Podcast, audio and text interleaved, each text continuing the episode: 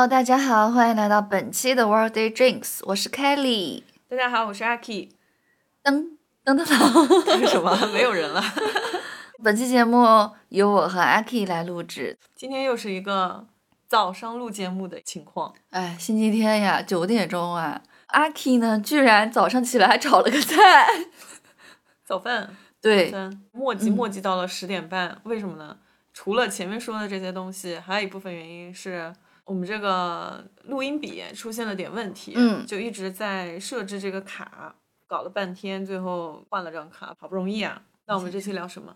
这期就聊一下穿衣自由的问题。就那天我在群里面也和大家探讨了，我工作日的中午去吃午餐的路上，看到一个女生穿了一个那种加绒的。有一点点透光的 legging，它是外穿的，不是那种运动型的，你知道吧？然后它上面的衣服非常的短，嗯，我就觉得，嗯，生理性的起了一些鸡皮疙瘩，我就立马在群里问大家，然后大家给了非常多自己的观点吧。所以那个是一个本来应该是穿在里面的一个打底裤，是吗？对，我觉得是哈，我还仔细的观察了一下。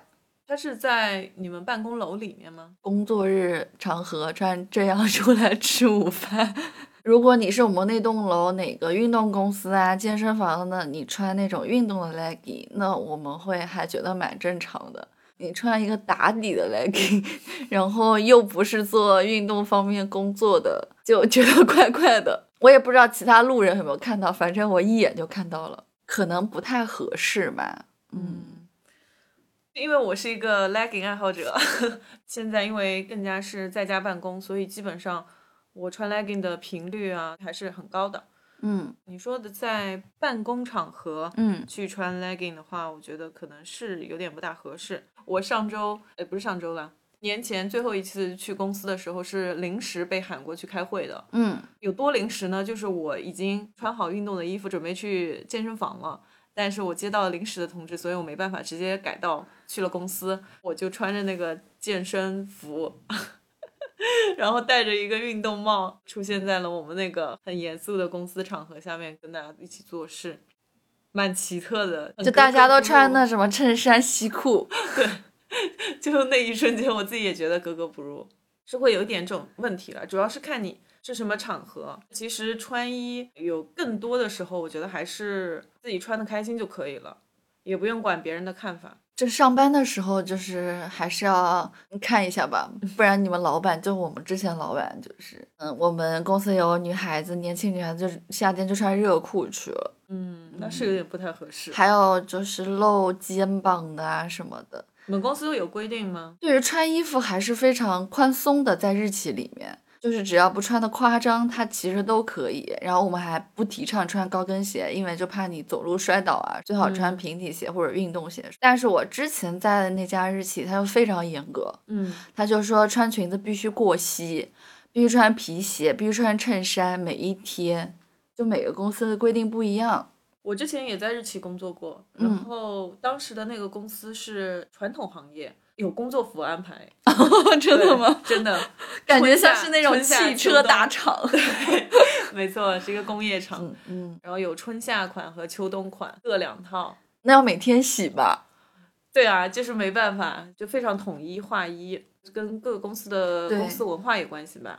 但是我想，你之前是在那个宣传部工作的，为什么要穿成这个样子？整齐划一，公司文化就是从头到下，包括 CEO，包括呃厂里面的员工都穿一样的衣服。哦，这样挺好，省得攀比。好像学校高中的那种校服，大家穿的都一样，没有什么品牌。它基本上就是这样的一个氛围。后面的一些公司就相对来说比较宽松，不会说。一定要你穿某些特定的衣服，但是他会在员工手册里面，你刚入职的时候就会有一个很简单的一个着装规范。嗯，看来我觉得不是很过分，就是大家最后如果熟了，随便穿什么也都行。但是我有一次穿了一个破洞的牛仔裤去公司，嗯，就被部长说了。哦，嗯，看来他们还是很注重这个的，但他们又没有规定，只能跟你私下讲一讲。裤子你也见过，一点也不夸张啦。嗯。没错，我们公司就是非常也不能说非常宽松吧，就是靠靠自觉。像我这种极度没有自觉性的人，我就是经常踩雷，穿一些我自己舒服、我自己爽的衣服。这个 我将穿那种洞洞装去公司，穿 legging，穿运动鞋，基本上该踩的雷我基本上都踩过。我觉得你说这些标准，在我们那栋楼的那一家叫欧莱雅的公司 你不要这么点名好不好？都可以。热裤啊，拖鞋啊，T 恤啊，粉红色头发，橘黄色头发，只要在我们楼里看到最 fashion、最奇异的打扮，绝对是欧莱雅的。没错，而且我我知道以前朋友公司，它是一个设计公司嘛，嗯它里面的设计师去上班穿 T 恤，然后拖鞋，有些设计师都不穿鞋子，不穿鞋子啊，对，就直接光着脚走来走去，非常非常自由，也许脚踩大地能够让他感受到灵感。真的。但我想，如果他们公司突然来客户了，或者他们去开拜访客户，他们不可能这么穿的吧？对，就是还是要分场合嗯嘛。嗯嗯嗯然后有些公司的着装的文化会稍微的宽松那么一点点，嗯大部分的公司还是大家还是要稍微注意一下场合。对嗯，比如说金融公司，他们规定的非常严格。因为我朋友他不是回国实习嘛，嗯他就让我陪他去买了一些蛮正式的，他们要穿衬衫的，带领子的，带袖子的，嗯不用说是 suit，就是你是那种 OL 的打扮，必须是那个样子，必须每天这么穿过来，最好不要穿裙子。我想，这个行业不是要以美色为主导吗？我觉得这个还是要看的，嗯因为我们公司也有这个性质嘛。我在品牌部就也随便穿，嗯，就靠自觉嘛。如果你自己觉得格格不入，就这我觉得是一个很有意思的自洽过程。就你自己觉得我能接受，我觉得我舒服，我觉得我爽，同时也比较得体，就没有那么的失分寸的话，那也可以。但我后来发现，因为我们公司没有统一规定，每个部门是不一样的。比如说财大气粗的财务部，人家就是 free，我想穿什么穿什么，什么网纱网纱透视装那种，怎么好看怎么穿。然后他们部长也不太说什么，好像隔壁那个纱线部的部长比较年轻。他们有一个女生非常的 fashion，我超喜欢她，长得特别好看。有时候也会穿挖肩的、露孔的那种衣服，戴帽子什么的。有一段时间天天戴帽子，是因为我不想太不太想洗头上班。我们老板就是说我，你上班最好不要戴帽子。那一天我没办法，没洗头，我只把帽子拿下来，然后我短头发我又扎不上去，就贼尴尬，我真的是受够了。这怎么变成职场吐槽大会了？然后我每次看到隔壁那个小姐姐穿的可好看，戴各种各样的帽子，我就贼羡慕。但我觉得肯定有公司是有非常苛刻或者甚至于奇葩的规定的，就是我身边也是没有接触到的。如果在听节目的你们 遭受了这些，请留言。对。职场穿搭的话，看我前面说的一个是公司的着装氛围，另外一个是看自己的自觉程度嘛。更多的我觉得说像是说穿衣自由这种，会在家里面会受到限制。就说这个过年吧，嗯，小白鞋白裤的一个打扮。然后呢，我们要上一个奶奶家拜年，然后我爸说你你把那鞋子给我换了，我就说为什么？他说你白鞋，你过年的时候上人家拜年，上一个老人家拜年，而且是一个身体不太好的老人家拜年，就说了一串，然后我就突然觉得有点道理，但是我长那么大我没有听说过这个规矩，后面我就说我不换。你看我这个白色搭配我这个白裤子，它是有整体的一个统一性的。如果我换了之后，这个搭配就不太好看了。他说你你三十岁连这个道理都不懂，我就很郁闷。后来我就问了一下我妈，我妈说你上任奶奶家你先换一下吧，你实在不行我给你找双，就稍微影响那么一点点嘛。她说后来我就换了，第二天上别人家拜年的时候就没有再纠结这个问题了。所以这个是我一个小小的一个着装上面的一个小插曲吧，算是也不算摩擦，因为你其实是受很大限制，在我的朋友当中，一众朋友当中啊，我还好吧，我没有听说这个，嗯嗯，因为我弟弟 今年去外婆家也穿了一双很干净的鞋，就白白的。因为我不知道，在我家乡的话，白鞋，比如说有人去世啊或者什么的时候，大家会穿那个白鞋，有这个传统。哦，我不知道你们有没有？可能有吧，但是我经过的白事比较少，然后我又长期不在家，嗯不太知道这个习俗。所以我后来想了一下，我觉得呃也对，也要分场合、分情况下面嗯，穿衣服打扮。我长那么大，我爸妈不太管我的穿着打扮，有有那么一点点的小的那种摩擦的时候吧。我穿我夏天穿一个牛仔短裙，短裙不是有那种流苏可能会下来嘛，嗯，然后我妈 就会说，哎，你那个穿的破破烂烂的感觉。我妈就拿把剪刀，趁我不注意的时候就过来把那个流苏剪了，真的假的？真的。哦，但是也没有什么大的举动吧，我还觉得这事儿挺搞笑的。除此之外，我好像从小到大都没有接受过特别多的穿着上面的限制。你这什么表情？我太多了。我从我都记得你。我从小到大到到高中穿的都是男生的衣服，好不好？也不是男生还是女生衣服，但是非常中性，哪哪都看不出来。嗯，而且也一直短头发，可能他们不想让我早恋吧。嗯，到了高二我才留了头发，买了人生中第一条牛仔裤，而且非常肥，就不是女生那种牛仔裤，有点腰身那种外套啊、羽绒服啊什么的。啊，我就开始有桃花了，果 然。高三我头发特别特别长了，高三毕业的时候又是染了一下，烫了个大卷，嗯，我还穿了有点吊带，外面有一个小外套，就一层呃就纱纱的，很女生那种衣服，嗯，反正还要露腿，皮鞋什么就去了，我同学们都惊呆了。然后我就很开心，导致我大学一年级和二年级的时候头发都特别特别的长，烫的很卷啊什么的，就是因为之前都没有过这种造型，一下子得到了释放。而且我还会买露腰的连体的那种连衣裙，嗯阿 K 应该看过，白色的，就挖空的在腰那边，学了。热裤一定要买那种最短的，露一点点屁股的无所谓。就露着屁股蛋的那种。对，买一些衬衫的时候，我都要求它有点透的，我不想要 它什么都看不出来。但是经过了这段时间，到大三下学期养成正确的高级的审美之后，就改善了。对对对，之前就是有一点想要让别人更看见我的身体一点，就这样感觉。在我回家之前，我是要变装的，我就寒暑假回去还穿的很很之前的那种风格。嗯，但现在年纪大了，经济独立之后，就是会买自己喜欢的衣服。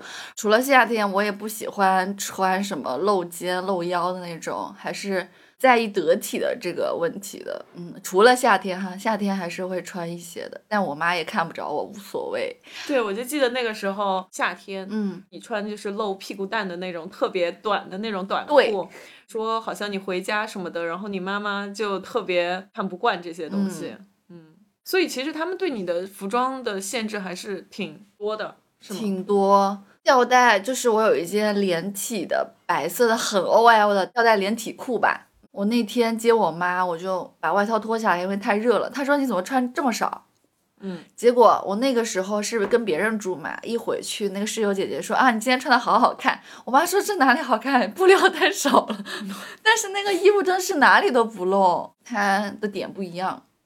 嗯，然后后面到了大学，我也是有一段这样的放飞时期，就是随便穿。嗯，但我也发现，我来自家里的这种穿衣上面的这种东西没有特别多的干涉，但是我妈会说，哎，你这个穿的不好看，或者你那个你那个应该搭配个什么更好看。嗯然后到反而是现在穿的一些衣服，我妈都会表示支持，她会一直说，哎，我觉得你穿着挺好看的，你帮我也买一件嘛。然后你这个、这个搭配挺好看的，哎，你爸不懂那个什么，然后她就会这样说。大家都会经历一个这样子的过程嘛，就是对于自我的一种审美的提升，或者是自己在找自己的一种穿衣风格。我又想起那个梗了，嗯就我妈说发几张照片给相亲对象看一下，他说你为什么穿的跟去时装发布会一样？你妈那是在槽你。对啊，我真的受不了，穿的好看也要被念，真的是。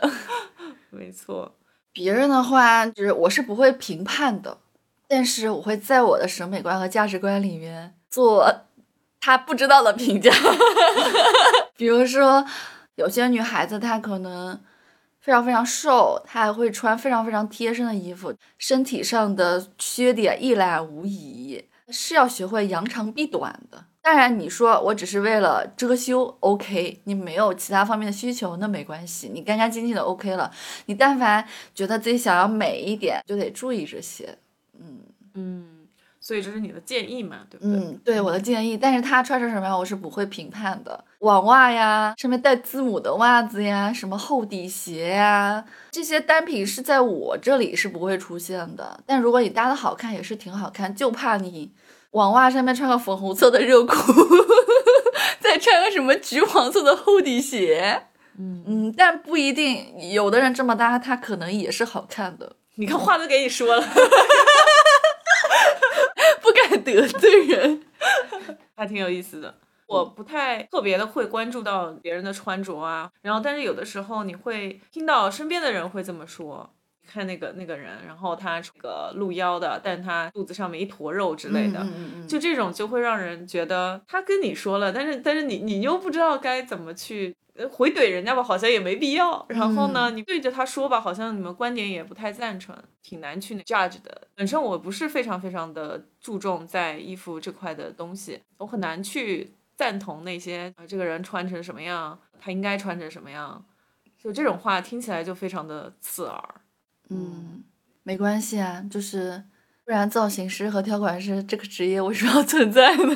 是是，但那个是你自己要去找他，对让他帮你安排的嘛，因为你不知道自己的方向、穿衣的风格。我觉得崔叔总是能发现谁穿的好看，应该是他总能发现谁长得好看，在大街上逛街的时候。对我现在是发现我的这个雷达是不开的。我记得我们上次去逛街的时候，突然之间大家都说：“哎，刚刚那个人穿的怎么样？”说啊，好帅啊什么的。我说：“我讲啊啊，你们在说哪一个？”现在没有在关注这些东西了。我觉得 好缺失哦。嗯嗯，我就记得有一次我们去新天地那边，我们还坐在出租车上，然后二三十米外一个小姐姐吧，就说是哎，我看到一个女孩子短头发，然后个子很高，很好看。我瞥了半天，我愣是没有找到，就她老是看得见。就他雷达射程很远是吗？对对对对对对对。那你有没有遭受过别人的对你穿衣上面的一些 judgment？他敢 judge 我吗？没有，就是你有没有有没有人跟你说过一些东西？首先是我爸我妈他们非常传统的穿衣风格嘛，对吧？嗯，那肯定从小念到大，但还好现在看不到我了，无所谓。朋友们还好，我的朋友们也不是说会评判别人穿衣服的这种类型，不会评判，会会夸奖，但是不会。很对，就不会说呃不合适啊，这个那个，就是你穿的开心就好。嗯，而且我其实我夏天布料穿的挺少的，身材好吗？也反正没什么人评价我，只不过你在大马路上可以看到小姐姐惊叹的眼光吧，有的时候。嗯，那对于你来说是爽吗？我还好吧，嗯我其实上海大街上这么穿的人非常多，有的比我还夸张，整个大露背。你穿的好看或者你喜欢也行，而且上海是一个包容度非常高的城市，我觉得。没错，我记得我之前有个发型非常酷，就是三七分挑染的又黄又绿的颜色。嗯我在苏州时候惊讶的眼光非常非常多，但是我来上海的时候，大家就没有什么。对，没有什么，嗯、觉得你很很奇怪，你为什么要这种发型的感觉，一点都没有感受到那个气场和眼光。而且上海街上就是你瘦啊，你胖啊，就各种身材都有很多。那那种走欧美系的女生，她们有的时候，就可能穿两条带子吧，然后外面罩一个什么很透明的，她们就上街了，也挺好看，也没什么。我觉得上海还是要分区的。我们这种市中心的人民是吧？我记得有一年是那个时候住在虹口区，那哦，虹口区也不算是什么特别偏僻的区啊。是，然后我当时穿的是一个大露背的一条连衣裙，嗯其实那条街还挺繁华的。嗯然后当你晚上回家的时候，你会感觉到一些异样的眼光。我自己觉得那些眼光肯定不是赞美，嗯，就是一些因为那小姑娘怎么穿成这样子就对对对出来了？会有很多不是非常善意的。嗯后后来我搬到更市区一点的地方，不会有这种眼光了，是有一点细微差别的了。还好，我没有感受到太多，我还行。也是这两年健身的关系，我越来越穿的少了，嗯就越来越穿的紧身了。然后我反而是觉得自己穿的挺舒服的，欣赏到自己的好看就够了。很多时候也不太在意别人的看法了。大家如果是没有什么 dress code 的 party 的情况下面，我也就 随便放飞自我的穿了。嗯对，因为我自己比较喜欢穿搭，很喜欢陪朋友逛街，帮他们嗯挑衣服什么的。他们是有自己很固有的审美的，你是、你就算给他建议的话，他可能自己也接受不了。这说实话，因为他觉得那个不是他。嗯，男生更为明显。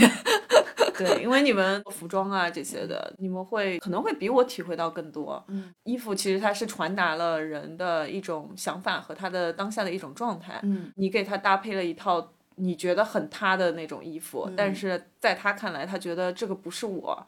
也许有些人他的脸就可能看起来更适应比较淑女，但其实他根本就不是这个性格。是他确实穿的很好看，但那个不是他。大家都以为你在服装公司上班，肯定每天就很 fashion 什么，并不是啊。我同事们都穿的很随意的，真的是怎么舒服怎么穿的，风格迥异的。对，嗯，而且就像我以前那个设计课女装设计的老师，他就是优衣库的羽绒服、牛仔裤跟一双破烂的运动鞋就来上课啦，头发也没有弄，但人家就是这个业内的大佬，而且专门设计女装。是的，嗯。嗯，她可能这么穿，她觉得能代表自己的个性，或者我就是喜欢穿这个上课，没也有可能。我就没看他换过衣服，每次都是那个什么宝蓝色的羽绒服。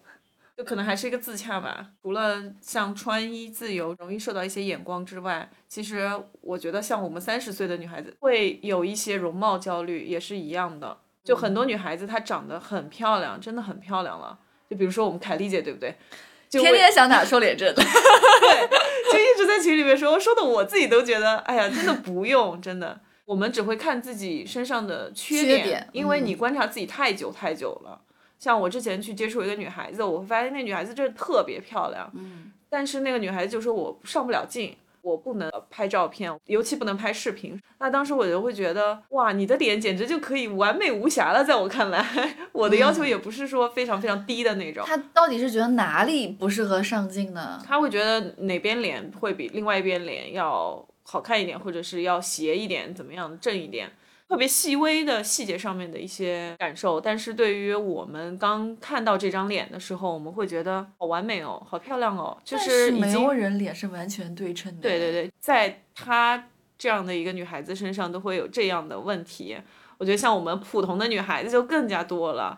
呃外貌焦虑真的是从今年开始，我也算是自洽做的比较好的人了。但是我看到了一些变化，我会发现自己可能法令纹比去年或者前年深了一点，发现整个脸的走向下走了一点，就这会让我有点焦虑。超声刀呀，热玛吉 对，可不就是吗？嗯，多多少少都会有。主要是这个瘦脸针的问题，是因为我记得我之前在节目里讲过，有 party 就很多造型师、摄影师什么的，有一个呃小哥哥，他是一个明星的造型师，跟我们聊了聊。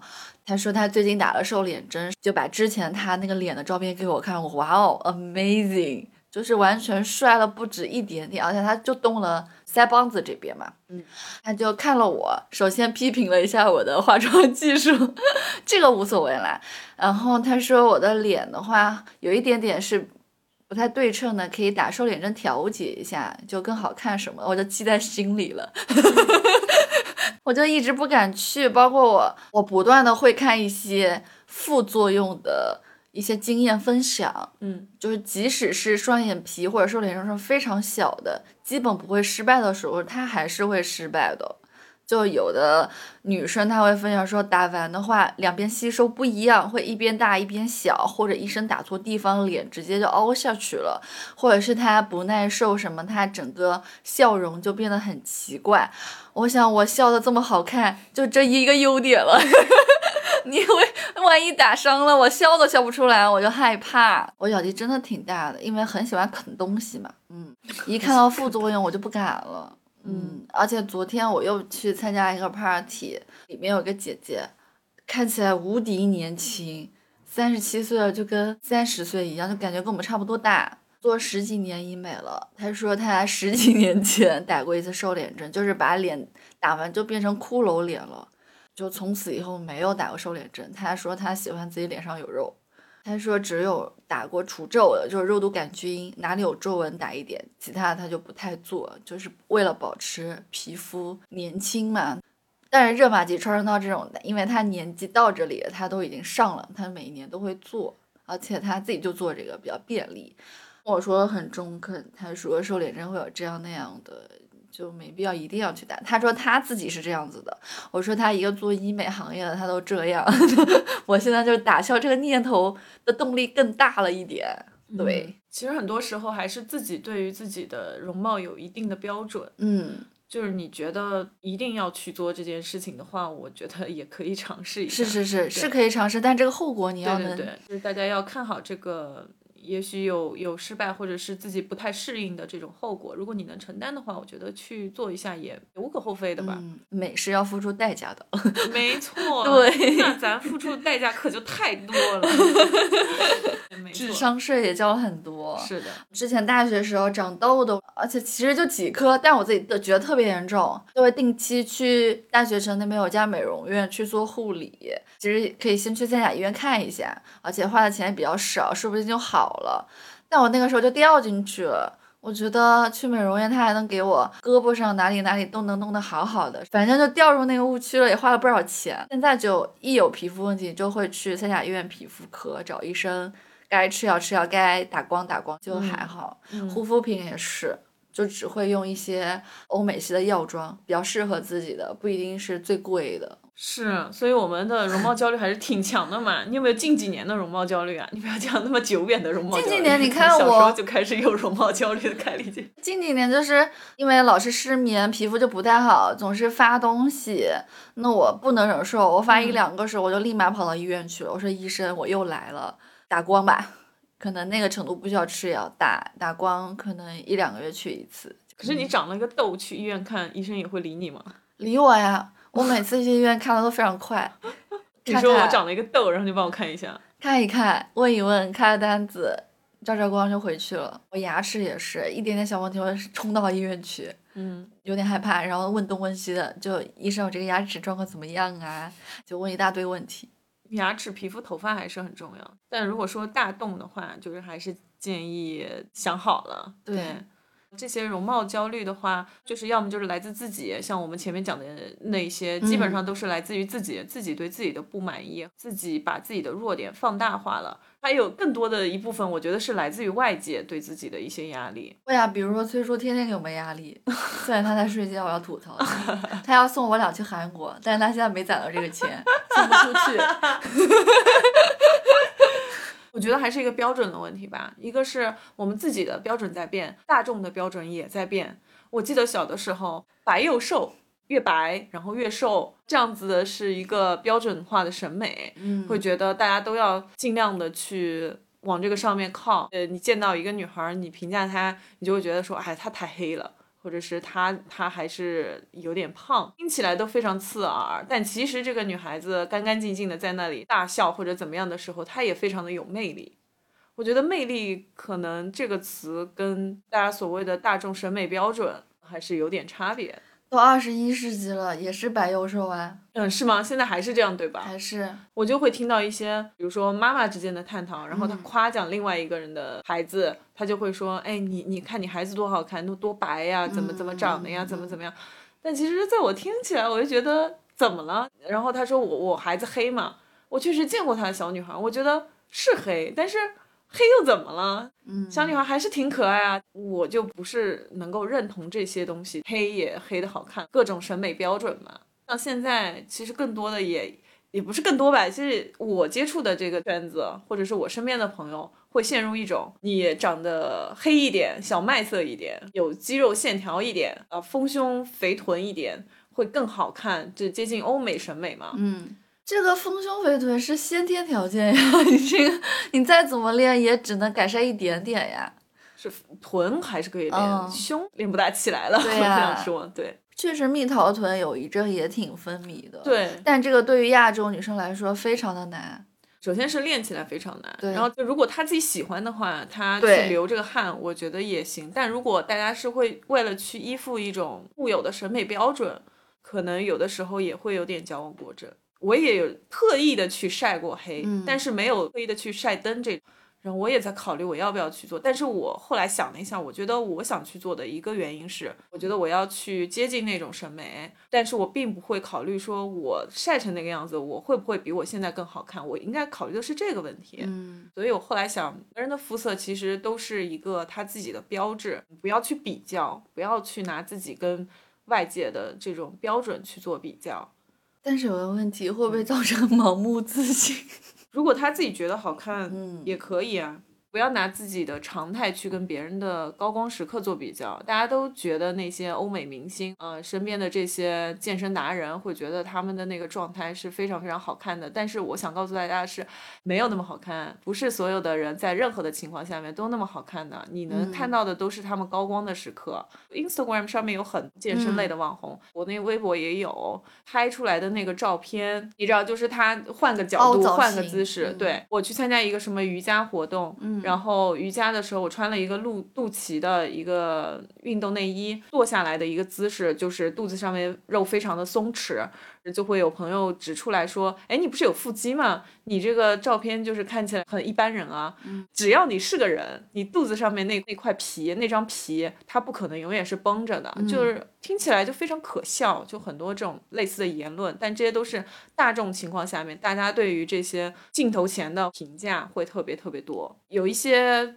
去练比基尼的这些女孩子，嗯，就特别的高光时刻嘛，因为她们的那个肌肉啊，整体那个形态啊，非常非常流畅。你看她 Instagram 上面的照片，就是从一月到十二月，她都是美美的，保持那个肌肉绷紧的那种状态，穿的健身的衣服也特别好看，怎么怎么样？呃，那个我就不指名道姓了。但很多的情况下面，他们是赛季的时候呈现的非常完美嘛，嗯他会换 N 套衣服，然后拍 N 张照片，慢慢的发。也就是他们不比赛的时候也会偷点懒的意思了。不比赛的时候，那个身体的状态和他赛季的时候是差别非常非常大的。而且你如果长期在赛季的话，你的身体是不健康的状态，是亚健康状态的，所以不可能的。但是在所有的大众看来，会觉得那个就是他一年四季每一天的那个状态，我们都应该去追求那样的状态。人家要靠这个状态赚钱呢，真的是。对，如果有你听到在生活当中有人去评价你的外貌、评价你的穿着的时候，你可以勇敢的跟大家说：“哦，也许我知道，但是我就想这么穿。”嗯我觉得这个也是一个需要去锻炼的一个品质吧。我的审美体系里，觉得最好看的那一个类型肯定是刘雯这样子的，没有胸，没有屁股，穿什么都行走的衣架，这种是我觉得最好看的。我也并不排斥其他类型的啊，像什么欧美的前凸后翘的，国内这些小小只的很可爱的日系的，或者是韩国那种干净淑女气质的，我都可以接受啊，好看就可以了。但是我自己要是穿衣打扮的话，我肯定是按照刘雯他们这个路数来的。对，就是我嗯喜欢这样子。我在这之前，我可是 OL 打扮的，就是 那种韩系淑女风。嗯，对对对，嗯，所以是会变的，人的审美是会变，然后喜欢的风格也是会变的。对，没错。就是说，不仅是自己呃大众的审美，或者是嗯社会的审美也在改变。对的，我们唯一可以做的就是是要把持住自己的内心和自己觉得自己舒服的那种状态是最好的。嗯，不要去听别人讲你穿什么什么样好看，然后你如果再瘦一点，你如果再白一点，你就好看了。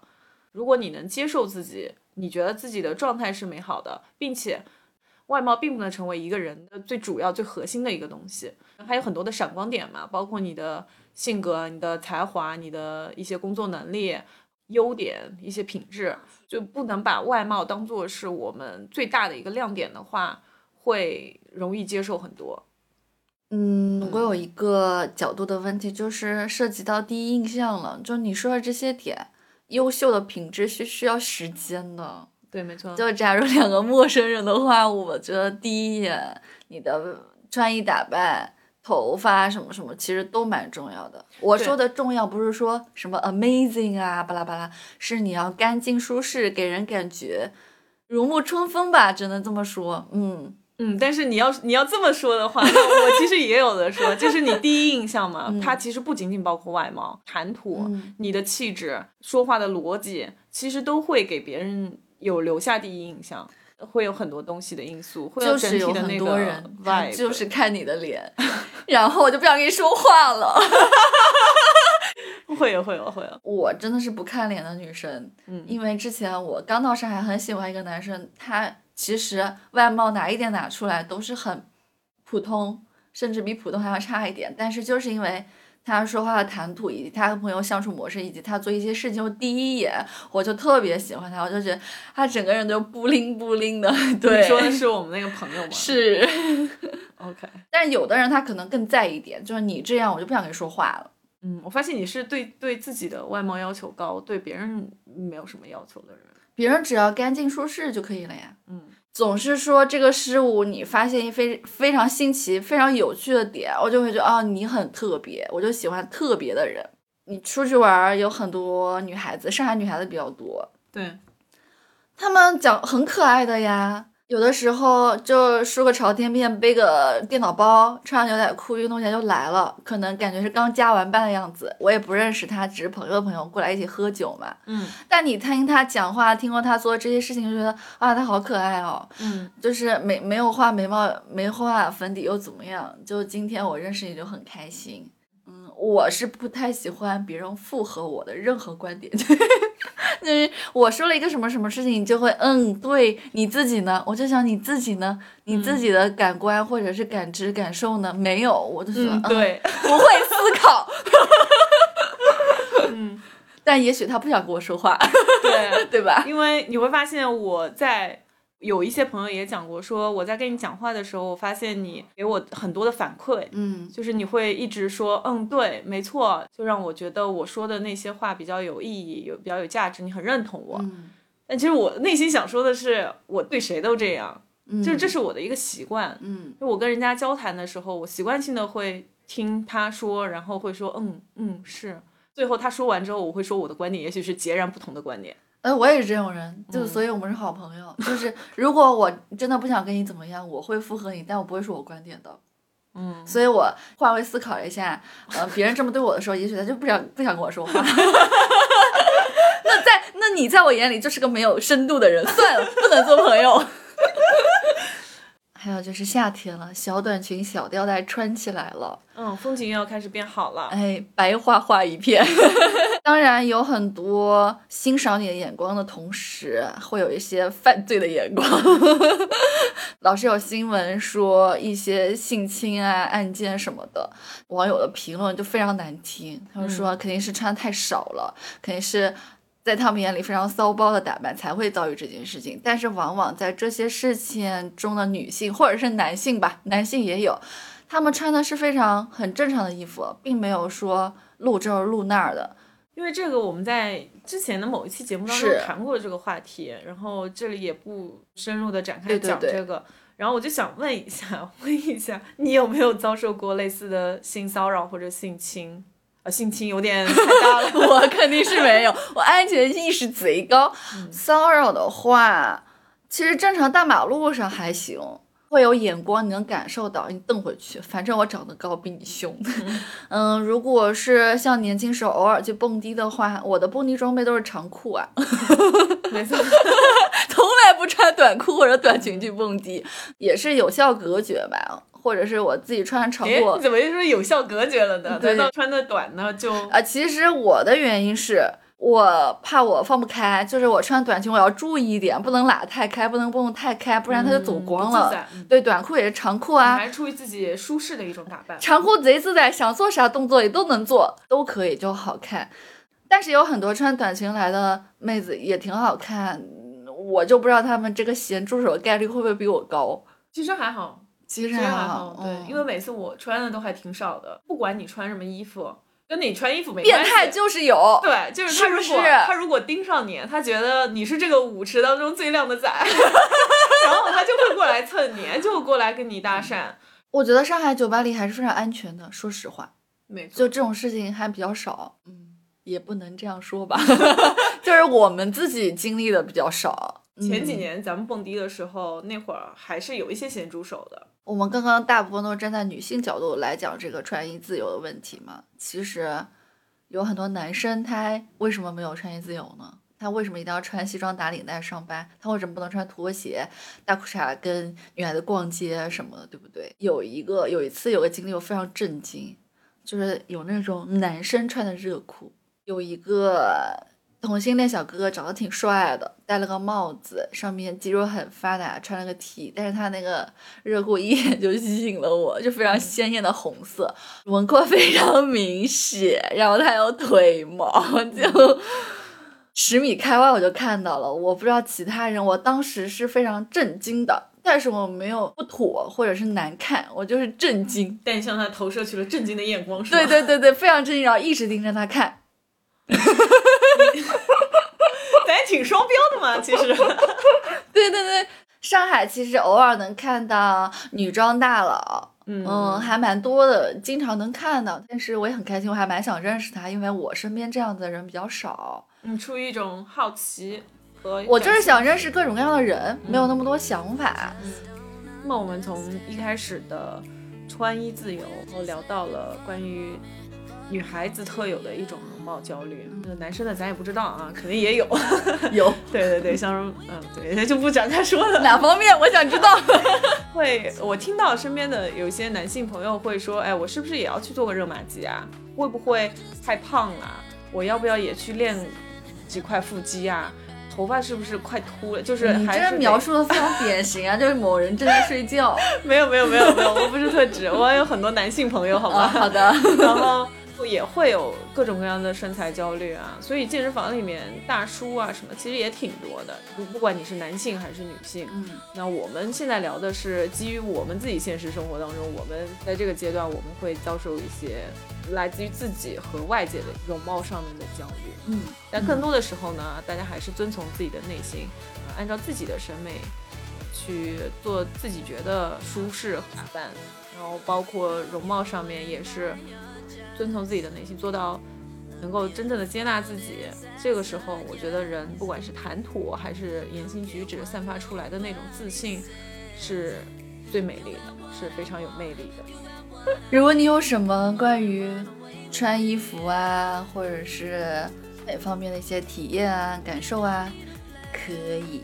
在我们节目下面留言评论，如果你觉得我们这期节目很不错，可以那可能不会有 转发。如果你觉得我们俩非常的可爱，可以加入我们的线下听友群。对，呃，微信搜索 WD Radio 零零一就可以添加我们的微信小助手，加入我们的线下听友群。对，同时呢，也可以在线上搜索微微博搜索 Workday Drinks 二零二零。